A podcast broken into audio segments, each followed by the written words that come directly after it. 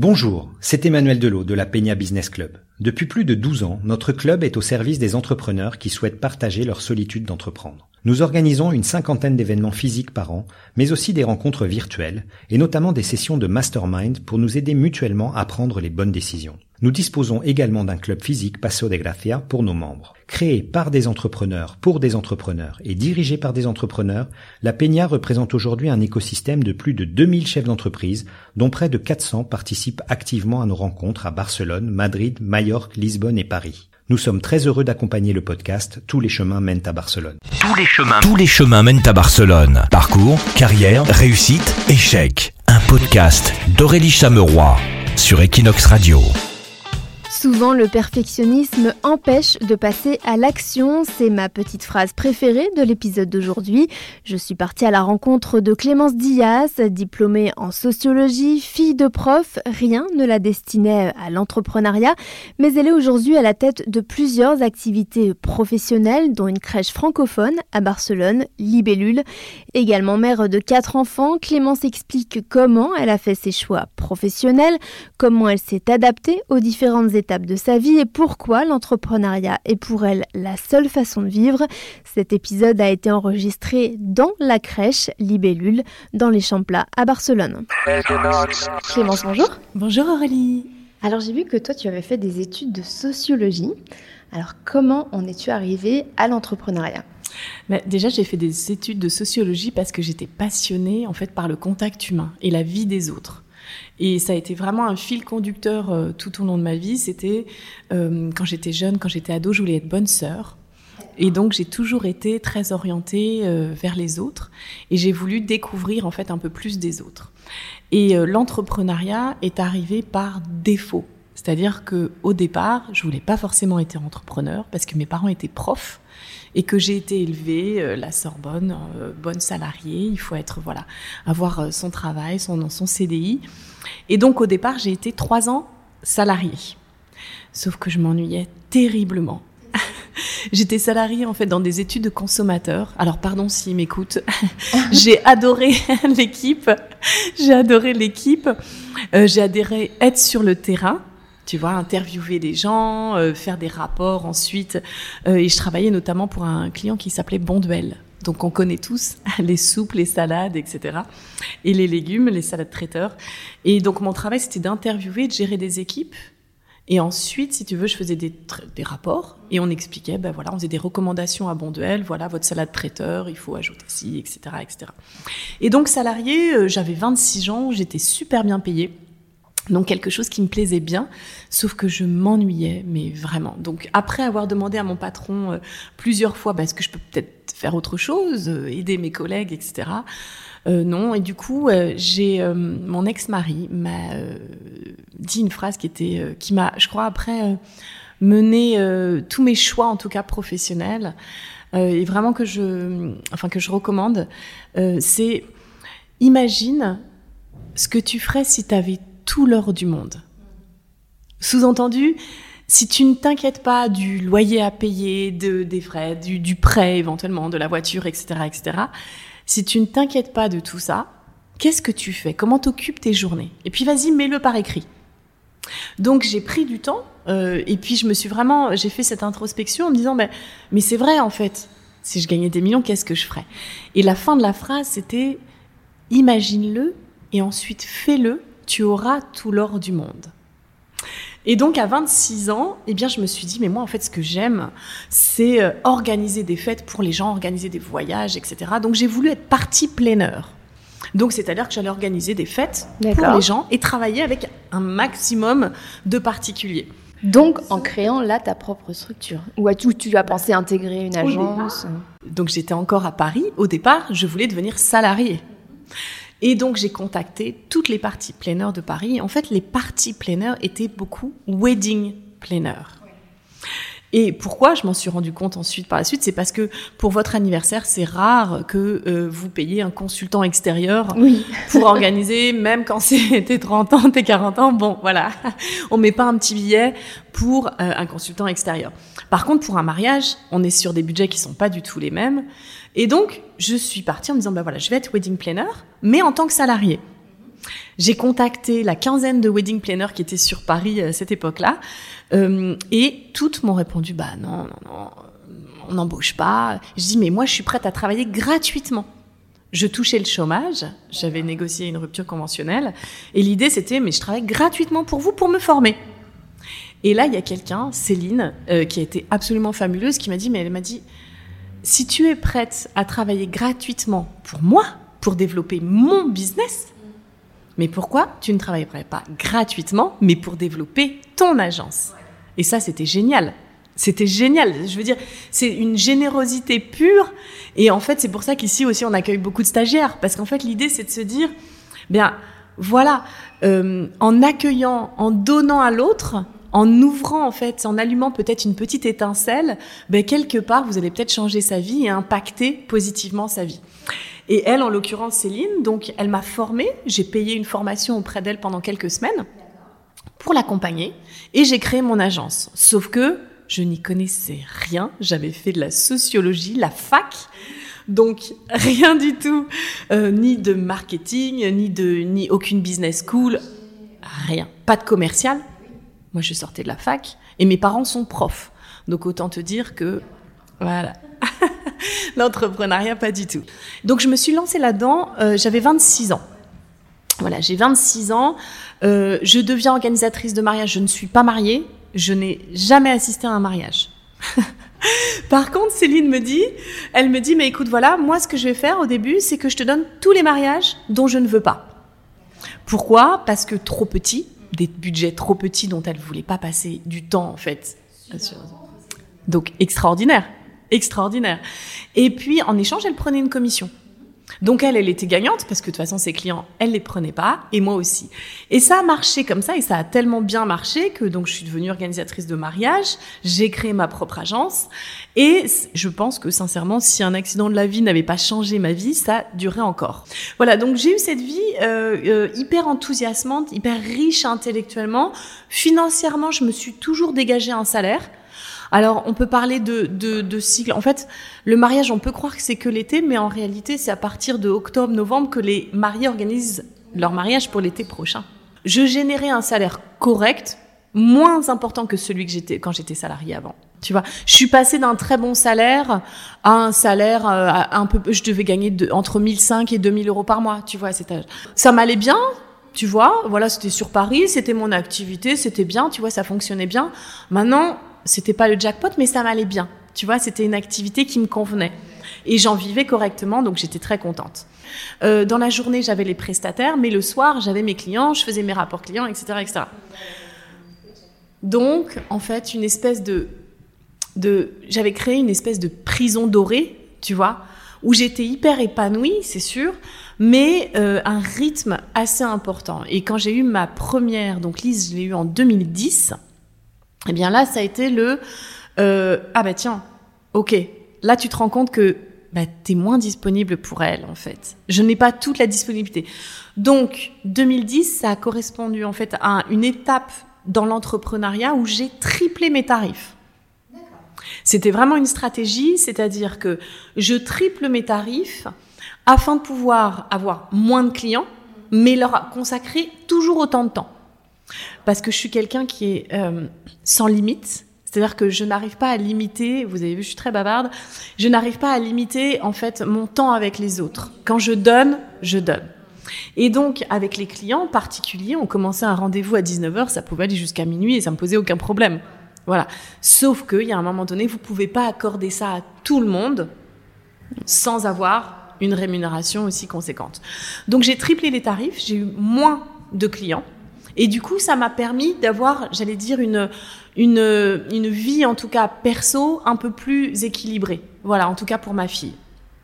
Ensuite, j'ai eu notre deuxième enfant en 2012. Et là, voilà, il y a eu un, voilà, un petit accident de, de la vie, ça, ça, ça arrive. Euh, on s'est séparés donc avec mon conjoint. C'était un peu difficile. C'est vrai que les mariages que j'ai organisés en 2012, euh, c'était un peu difficile pour moi de les accompagner sur des serments, sur des. Et puis en 2012, il y a quelqu'un en France qui disait le changement c'est maintenant. ça me dit quelque chose. Et donc du coup, moi je l'ai incarné. Bah, physiquement, dans ma vie perso et aussi professionnellement. Parce que quand vous travaillez avec les particuliers, c'est le soir et le week-end. Et là, j'avais donc deux enfants. J'avais ma grande qui avait deux ans et ma petite qui avait un mois. Donc là, changement total de vie. Et là, eh bien, il me fallait de la sécurité.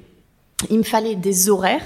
Je, j'amenais mes enfants chez la nounou le matin. Je devais aller les récupérer chez la nounou. J'étais toute seule.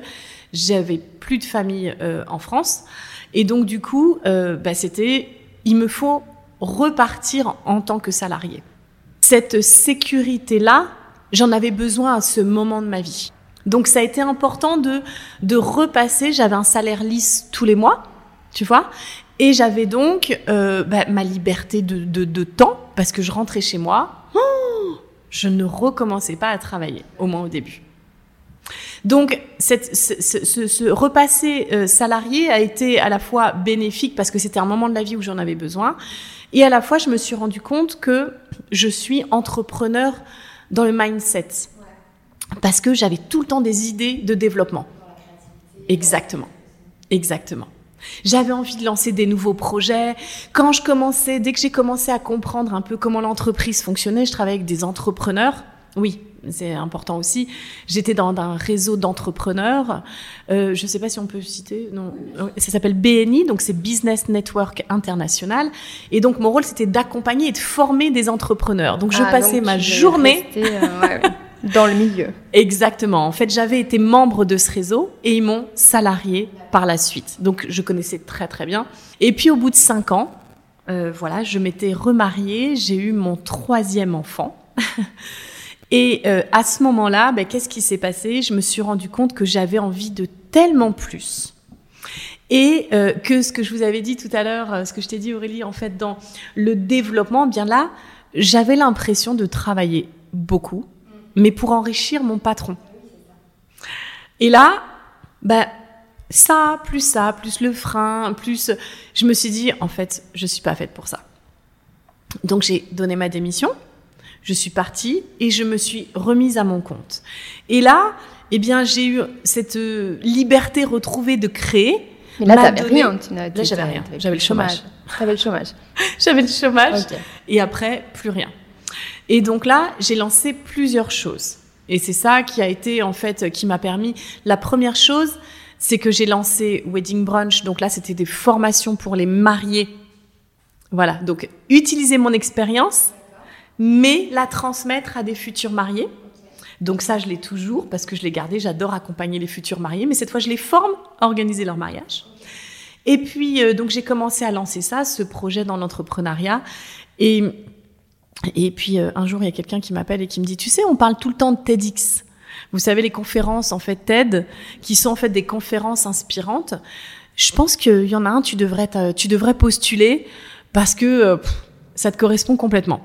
Et euh, donc moi, je me suis dit, pour moi, les conférences TED, c'était des, des, scientifiques, c'était des gens illustres, c'était des gens qui avaient des réussites extraordinaires dans leur vie. Mais je postule. C'était le TEDx de Limoges. Et effectivement, le thème, c'était limitless, donc sans limite. Et je suis intervenue, en tout cas j'ai postulé, pour une conférence qui s'appelait Demander pour obtenir. Et euh, ben, je l'ai fait très naturellement. C'était pendant les vacances de Toussaint. Je me suis filmée avec l'iPhone. Ben voilà de quoi j'ai envie de vous parler, voilà, etc. J'avais à peine structuré en fait euh, mon récit et j'ai été sélectionnée. Et là, ça a lancé en fait bah, une carrière de conférencière professionnelle. Euh, j'ai, comme beaucoup de femmes, le syndrome de l'imposteur. Et en fait, je me suis dit non mais attends, tu peux pas être conférencière alors que tu rien fait dans ta vie, alors que t'as pas de formation. Donc bah là pareil, je me suis inscrite dans une dans un réseau de conférenciers professionnels. J'ai passé les différents échelons pour être certifiée, labellisée conférencière professionnelle. Et voilà, moi je pense aujourd'hui que quand on est entrepreneur, il faut euh, agir en réseau et n'avoir peur de rien. C'est vrai. Il faut oser. Faut pas se limiter. En fait. C'est vrai qu'on a tendance à se limiter. Moi, je dirais que la différence entre l'entreprise que j'ai créée quand j'avais 26 ans, mon agence, euh, je voulais tout faire toute seule. J'ai même fait euh, du, une formation HTML pour faire le site internet. j'ai appris le code, donc je sais coder en HTML, ce qui ne sert plus à rien aujourd'hui. Mais voilà, j'ai ça. Et, je voulais tout faire moi-même. La compta, j'avais dit non, non, non, non, je vais prendre un logiciel de compta, je vais le faire pour faire des économies. Et en fait, aujourd'hui, alors j'ai pas le même âge, hein. aujourd'hui, toutes les entreprises que j'ai pu créer par la suite et celles que je continue à créer, euh, je me fais hyper, hyper entourée par des professionnels. Parce qu'en fait, même si quand on est entrepreneur, on touche à tout, c'est vrai qu'on doit savoir comprendre ce que c'est qu'un bilan, euh, la fiscalité, avoir des notions, le commercial, le marketing, les réseaux sociaux, etc. Eh bien, en fait, il y a des experts, des gens dont c'est le métier, la passion et clairement, je ne suis pas passionnée par la comptabilité, par l'administration, par les choses comme ça.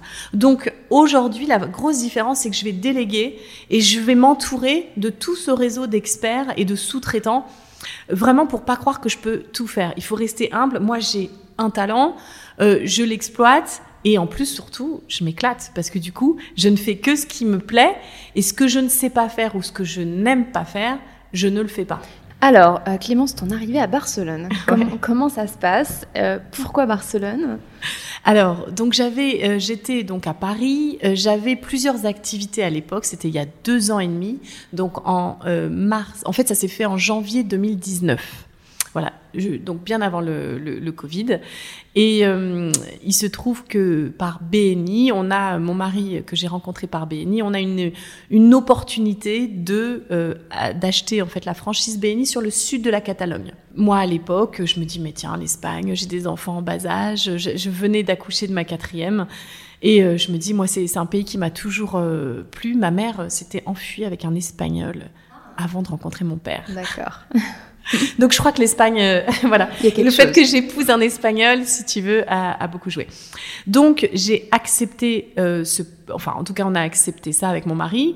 Euh, moi j'avais plusieurs activités, mais avec la France. J'avais les wedding brunch, j'avais la conférence et j'ai développé aussi dans l'innovation cosmétique. Donc là je suis digital marketing, c'est-à-dire que mon, mon activité, je la gère en fait sur mon téléphone.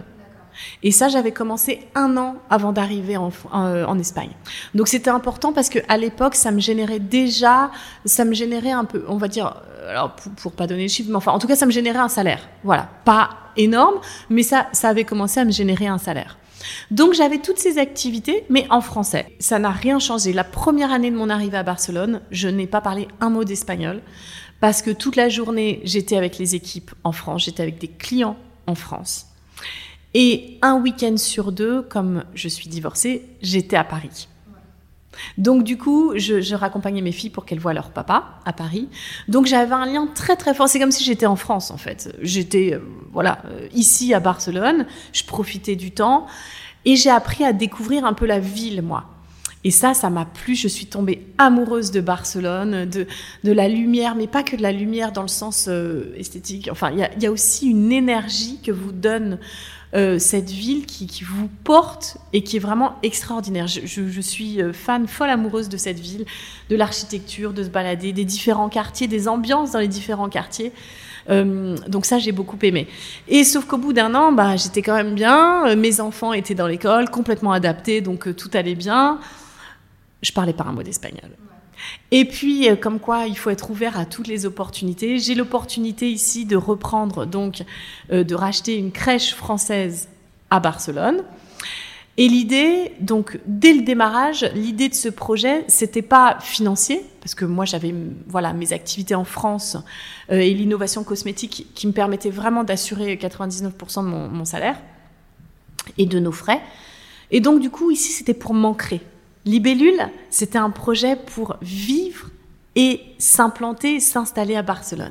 Alors Clément, ça fait à peu près une quinzaine d'années hein, que tu euh, vas, et viens dans l'entrepreneuriat. Est-ce qu'il y a des choses que tu regrettes ou que tu aurais fait d'une autre manière? Alors, je, crois que déjà, la première chose, c'est être bien, bien, bien entouré.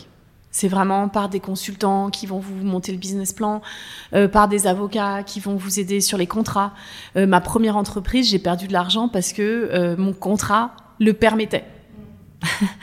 Donc tout bête, faire un contrat qu'on chope pas sur internet et en fait simplement vous le faites relire, ça va vous coûter un peu d'argent avec un avocat, mais au moins c'est ça.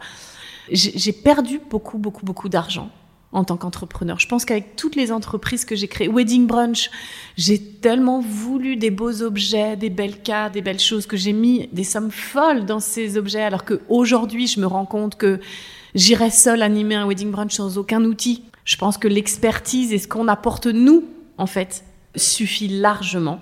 Donc peut-être moins investir dans le à côté, le décor, en fait. Maintenant, je pense que voilà, euh, quand on démarre, c'est peut-être pas indispensable. Ici, pour Libellule, c'est pareil. Regarde, j'ai les, j'ai les tasses euh, oui. Libellule Co. Très jolie tasse. Je suis Ouais, pas ouais. certaine, euh, Et puis l'espace, c'est magnifique. Voilà, et puis tous les travaux que j'ai faits, euh, je pense que je suis très très perfectionniste. Et en fait, souvent, le, perfectionniste euh, empêche de passer à l'action. Donc, l'idée, c'est de se dire, euh, voilà, passer à l'action sans être parfait, faut l'accepter, mais comme ça, ça sera fait et ça vous permet d'avancer. Par contre, voilà, il faut être prêt à perdre de l'argent, à faire des sacrifices, à moins partir en vacances. Euh, Il y a des choix personnels qui ont été difficiles, il y a des sacrifices qui ont été faits, euh, voilà, par rapport à mes enfants, par rapport à d'autres choses, des choix qui ont été difficiles parce que j'étais entrepreneur. Tu vois? Et ça, je crois que quand on est entrepreneur, cette liberté de choix, de décision, de temps, il faut aussi l'assumer. Et ça peut avoir un impact, pas que sur notre vie. Alors, euh, tu viens de le dire, tu es maman de, quatre enfants. Comment tu t'organises au quotidien? Est-ce que tu te mets des limites horaires? Que- Comment tu fais? Alors déjà, euh, j'ai une routine et des rituels avec mes enfants qui sont hyper établis et qu'on a créés ensemble. Je me lève une heure avant les enfants pour avoir mon temps pour moi, pour faire mes affirmations positives, la visualisation, qui sont pour moi des clés, en tout cas qui sont des, mes clés de vie, je veux dire, voilà, de, c'est pas que du développement personnel. C'est un temps pour moi, je fais un peu de sport, je prends mon bain, je fais mes soins, ma routine beauté. Et après, les enfants se réveillent et donc là commence voilà notre temps, euh, mon temps de maman. J'ai et quand je suis en temps de maman, c'est que du temps de maman. C'est rare que je décroche le téléphone ou que je fasse un petit message euh, quand je suis euh, sur mon temps de maman. Donc j'ai ce temps de maman avant l'école, je les dépose à l'école et de 9h à 16 à 17h que je les récupère, je suis entrepreneur multi-entrepreneur. Je gère les différentes casquettes, les différentes activités. J'ai des tonnes d'outils et de tout doux euh, qui me permettent de, de me dire, bah voilà, euh, voilà comment je vais gérer ma journée. Je me fixe des actions à faire tous les... pour euh, la vieille maman que je suis.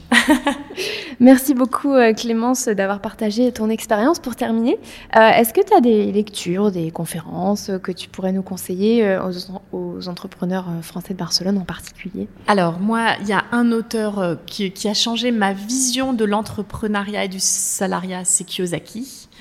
Voilà, sur euh, en fait, est-ce qu'on est entrepreneur ou est-ce qu'on est prisonnier de son job et quels sont les différents types d'entreprises et notamment sur une économie un peu plus, un modèle économique plus hybride. Donc Kiyosaki, je suis une fan inconditionnelle de Florence Servan-Schreiber qui a sorti un livre qui s'appelle Trois kiffs par jour qui a changé ma vie en 2012, euh, l'année où ça allait pas très très bien. Euh, et de se dire, en fait, l'idée, c'est de se dire, tous les jours, essaye de te souvenir quels étaient les trois kiffs que tu avais aujourd'hui. Et, et, et franchement, c'est, j'avais acheté avec un petit carnet spécifique et je crois que c'est une des clés au moment où ça allait vraiment mal qui m'a permis d'aller bien. Et puis ensuite, je, je, je l'ai écouté en conférence, j'ai acheté son livre Power Patate et après, écouter des TEDx. Vous avez Toujours 5 très minutes en voiture, vous avez un quart d'heure, vous avez 20 Mm. minutes. C'est maximum des formats de voilà 12, 15, 20 minutes. Donc euh, de les écouter et de se former, c'est fabuleux, fabuleux. Merci beaucoup Clémence. Je t'en prie, merci Aurélie et puis plein de réussite à vous tous. Tous les chemins, tous les chemins mènent à Barcelone. Parcours, carrière, réussite, échec. Un podcast d'Aurélie Chameroy sur Equinox Radio. Merci de nous avoir écoutés jusqu'à la fin. Si cet épisode vous a plu, n'hésitez pas à le partager.